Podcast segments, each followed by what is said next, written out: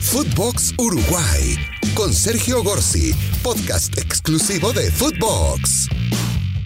¿Qué tal? ¿Cómo les va? Bienvenidos. Una vez más abrimos nuestro micrófono celeste aquí en Footbox Uruguay para hacerles llegar lo más importante del fútbol uruguayo a nivel local e internacional.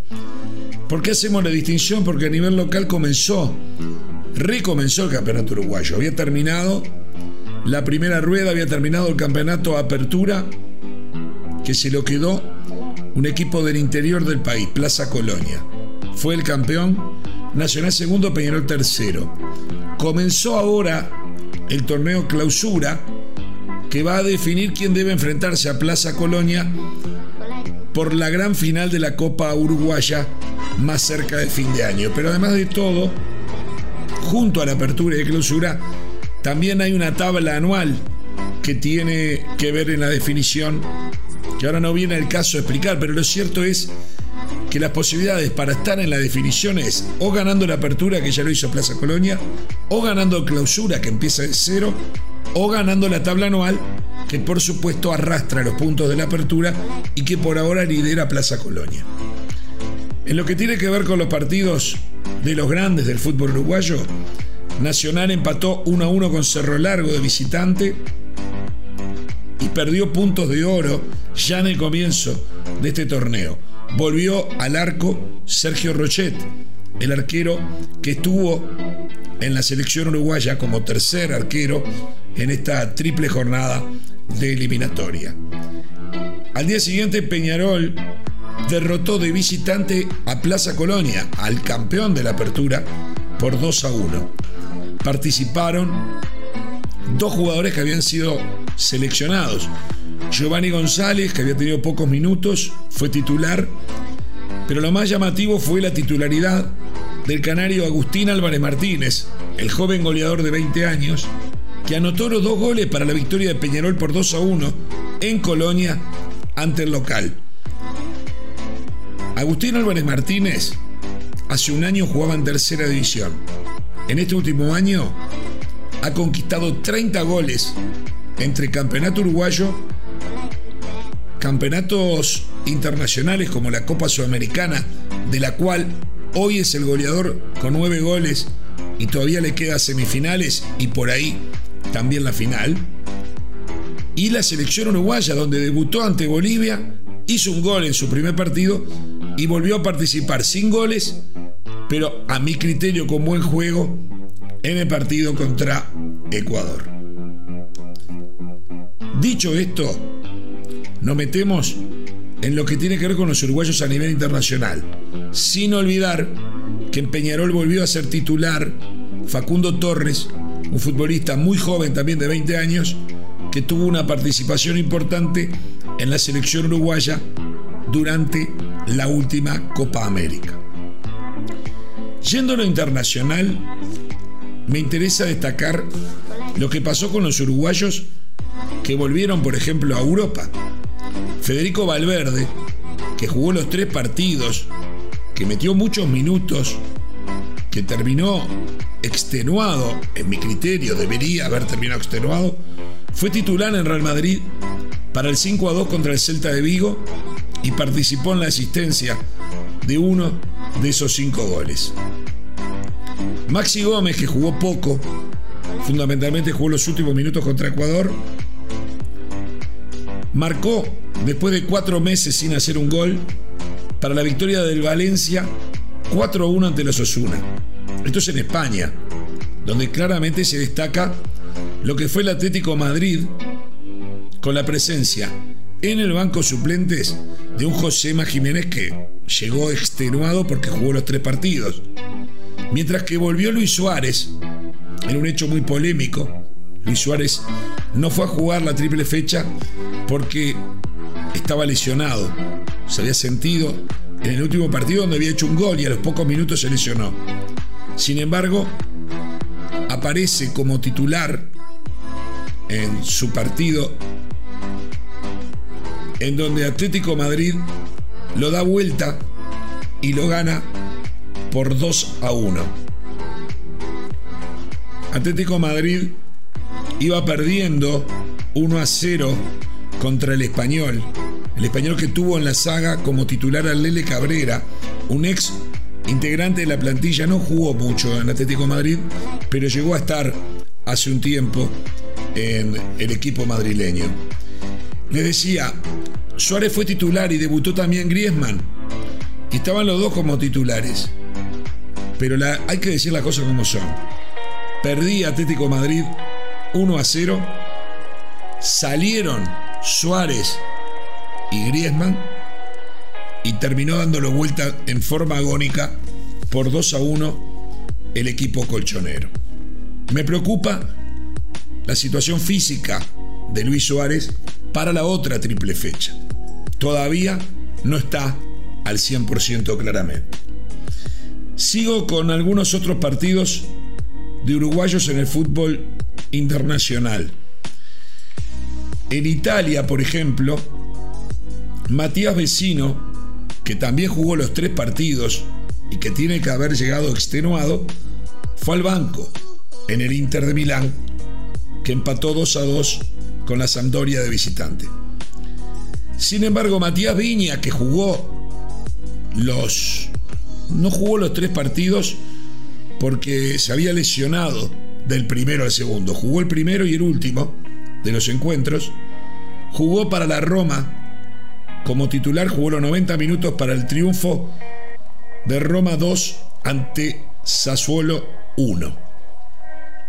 Quiero destacar también en Italia que Lucas Torreira, que creo que va a volver a la selección uruguaya y que no fue citado en esta ocasión porque estaba sin club, porque después de haber pasado por Atlético Madrid, el jugador que pertenece al Arsenal, el Arsenal no lo quería y le buscó club hasta que se lo encontró y ahora fichó para la Fiorentina. Bueno, debutó como titular y jugó desde el comienzo más o menos medio partido. Salió para el segundo tiempo. Pero Lucas Torreira vuelve y creo que si agarra ritmo va a volver a la selección uruguaya en la próxima convocatoria. Sigo buscando uruguayos y me encuentro con que en Inglaterra Edison Cavani no estuvo ni en el banco. Debutó Cristiano Ronaldo, hizo dos goles, todos sabemos que el Manchester United le ganó 4-1 a Newcastle, pero nos preocupa que Cavani, que había jugado 40 minutos antes de la triple fecha, que no fue citado por todos los líos que hay con Inglaterra, que se dijo que le iba a venir bien para agarrar fútbol, de golpe desaparece hasta del banco de suplentes. Ya perdió el número 7, que se lo quedó Cristiano Ronaldo. Es el 21. Pero me preocupa. Dicen que fue fruto de una lesión el día anterior en un entrenamiento. Veremos cómo evoluciona Edinson Cavani. Pero prestamos mucha atención en Suárez y Cavani de cara a la próxima triple fecha. En Portugal, en un clásico importante, el campeón Sporting de Lisboa empató 1 a 1 con el Oporto, o con el Porto, como quieran llamarlo. Sebastián Coates fue titular y jugó los 90 minutos. Sebastián Coates se lesionó a último momento, no vino a la selección, pero de golpe aparece en este fin de semana siendo titular, otra cosa que en Uruguay molesta. Como molesta la continua participación de Nicolás de la Cruz en River Argentino en prácticamente los mismos días en que tenía que haber estado jugando con la selección uruguaya. Volvió a jugar Nicolás de la Cruz. Jugadores seleccionables. Benfica ganó 5 a 0 de visitante al Santa Clara. Y de esos 5 goles, dos fueron del delantero Darwin Núñez. El joven Darwin Núñez ha jugado ya en la selección. No fue citado porque había tenido una lesión muy grande que lo tuvo alejado como 6 meses del fútbol. Recién está volviendo a la Benfica y había que ver cómo estaba. Aparentemente está bien. Hizo dos goles. Sigo buscando uruguayos por el mundo. Turquía, Fernando Mulera, el arquero, retornó después de jugar los tres partidos.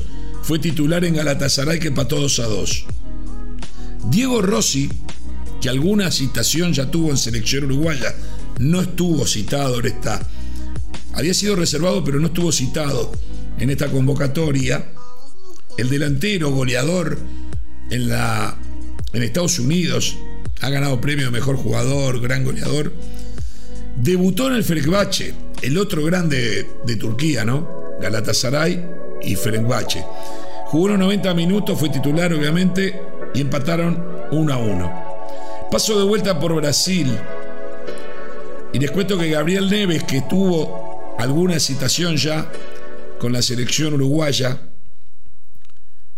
Gabriel Neves debutó en San Pablo, en otro de los clásicos de, que se jugaron en Brasil.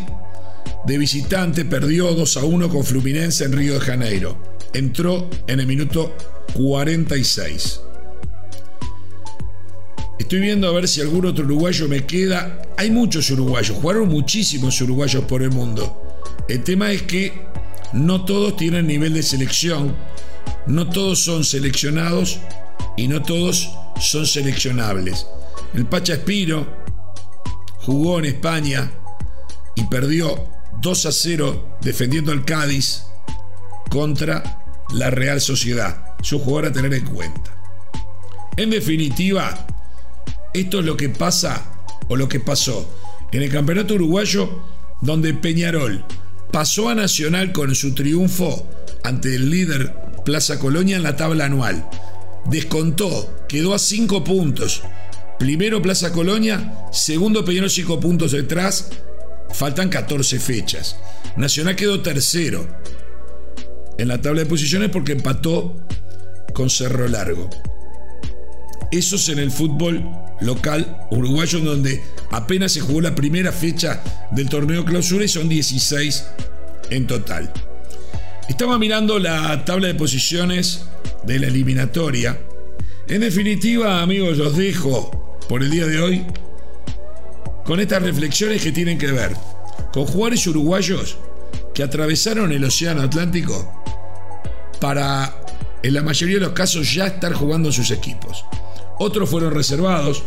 Ahora me viene a la memoria Rodrigo Bentancur, que ni siquiera estuvo en la citación de la Juventus. Otro jugador que tuvo muchísima actividad en los tres partidos y que además tuvo problemas físicos de lesiones en el medio de los partidos. Sin embargo, fue muy golpeado, sin embargo, siempre estuvo a la orden y jugó y jugó muy bien y se desgastó jugando muchos minutos.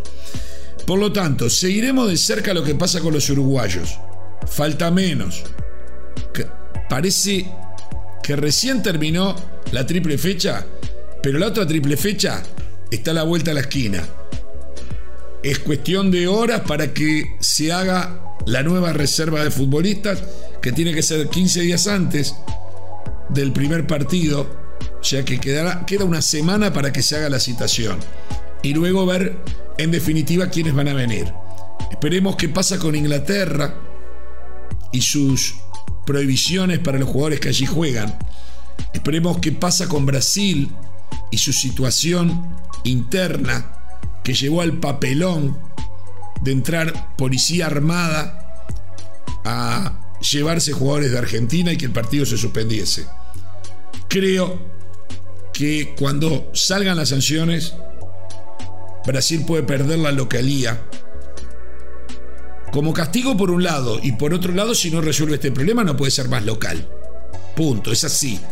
O tenés un acuerdo que permite que entren los rivales o no podés ser local.